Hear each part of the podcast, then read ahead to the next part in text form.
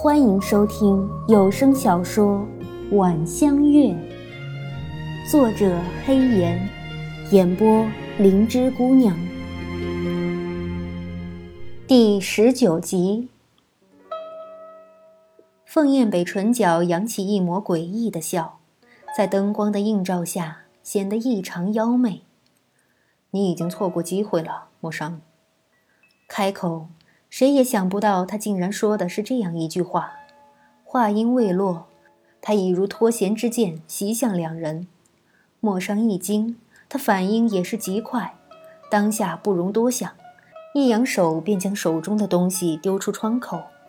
下一刻，香桂落进了凤燕北的怀中，而莫商仍然站在原地，怔怔地看着自己蓦然空了的手，直到凤燕北动的那一刻。他才知道，自己中了无色无味的化功散，功力早已在不知不觉中被完全化解掉。开始，凤燕北和他说那么多话，不过是在拖延时间而已。但是他并非全无胜算。想到此，他原本有些颓废的精神稍稍一振。解药已经被我丢进了江中，遇水即化，你把它抢过去又有什么用呢？哼，他笑。这一次，香桂看清了他眼中浓烈的嫉妒和恨意。凤燕北没有再理会他，而是抱紧了香桂，将他带出仓房。剩下的事自然会有人处理。凤燕北，你当真不管他死活了吗？放开我！身后传来莫商的尖叫声。凤燕北置若罔闻。船上的人不知道何时已经被完全赶到另一艘船上。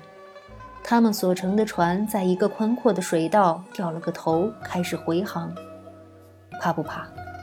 站在船头，凤燕北柔声问身边的香桂。香桂的道已经解开，却仍然处在梦中一般，看着月色下缓慢倒退的两岸，他摇了摇头：“你没有什么要问我的吗？”顿了下，凤燕北俊脸微红，不大自在地问。他应该问什么吗？香桂闻言，将目光转到他身上，有些疑惑。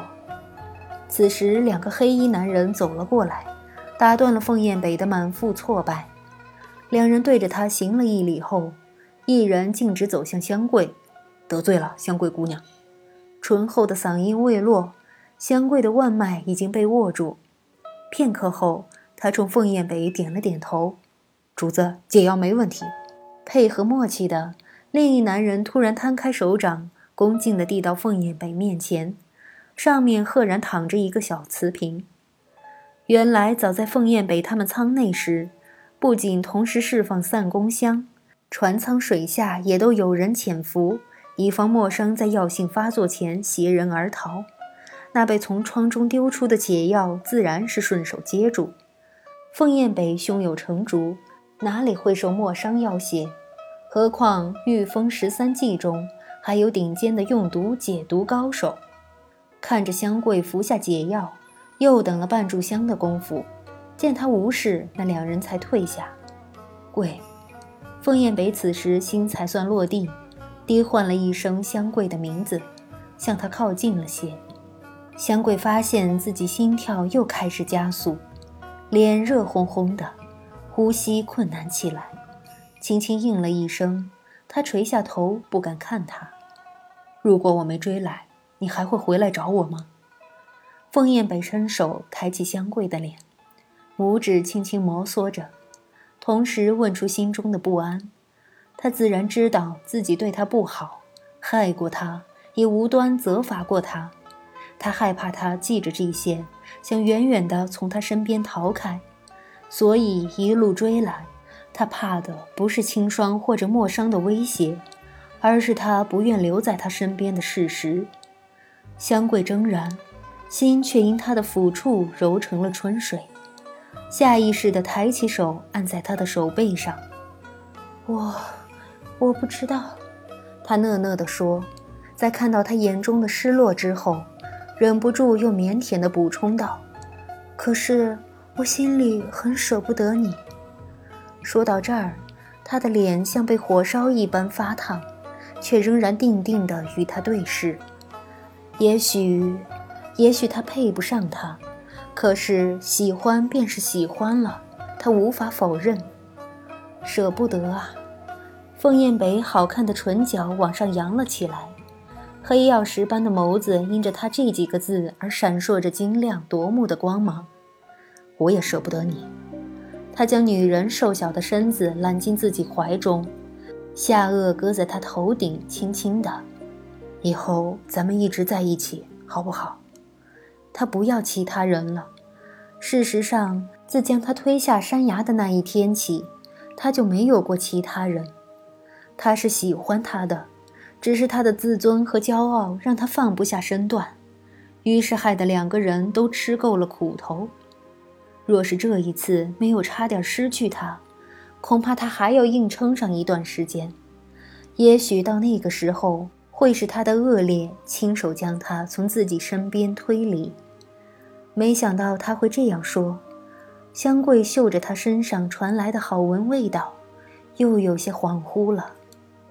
你不嫌弃我？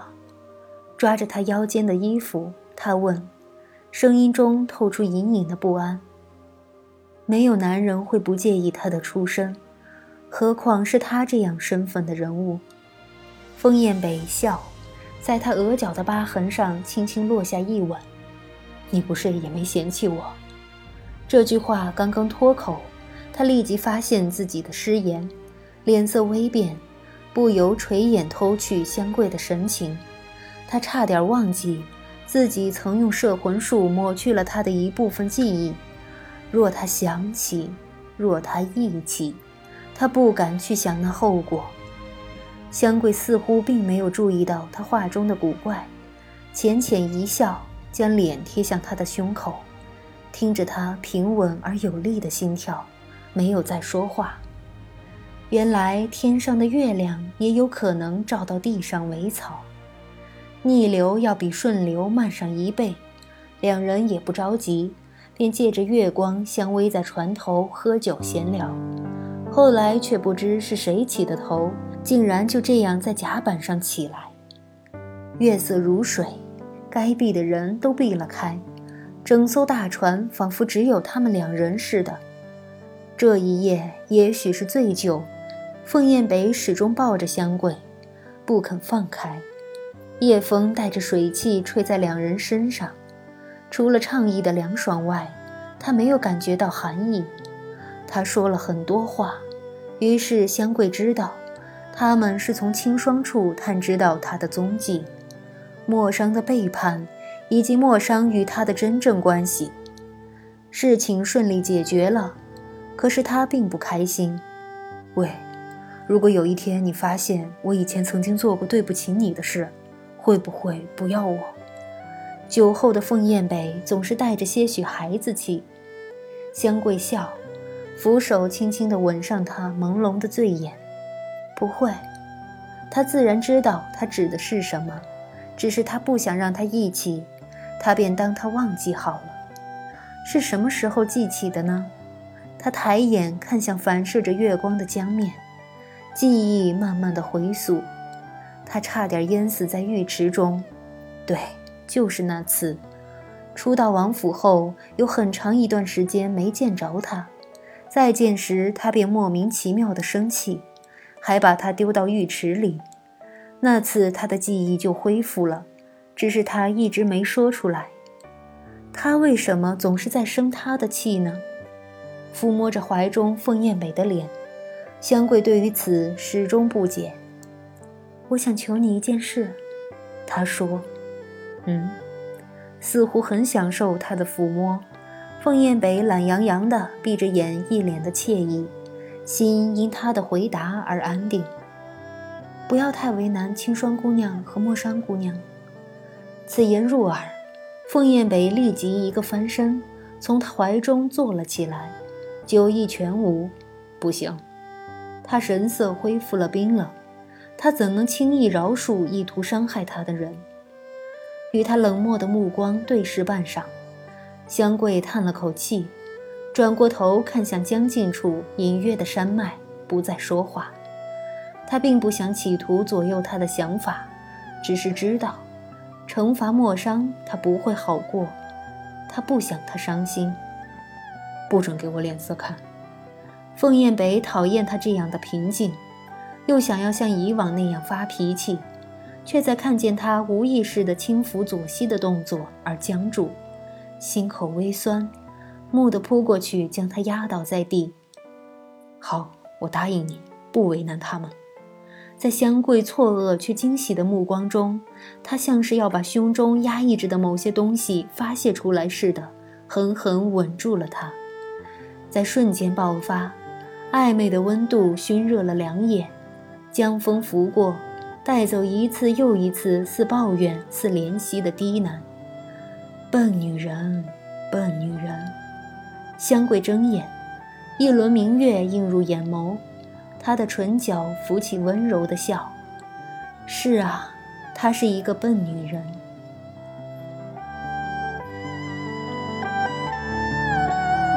听众朋友们，本集播讲完毕，感谢您的收听。